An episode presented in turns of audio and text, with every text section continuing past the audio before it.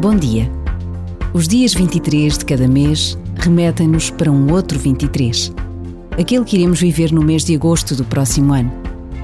A Jornada Mundial da Juventude Lisboa 2023 já está no coração de milhões de jovens por todo o mundo que acompanham os preparativos para este extraordinário encontro, que rezam todos os dias para que tudo corra pelo melhor que acompanham a peregrinação dos símbolos da Jornada Mundial da Juventude por todas as dioceses do nosso país.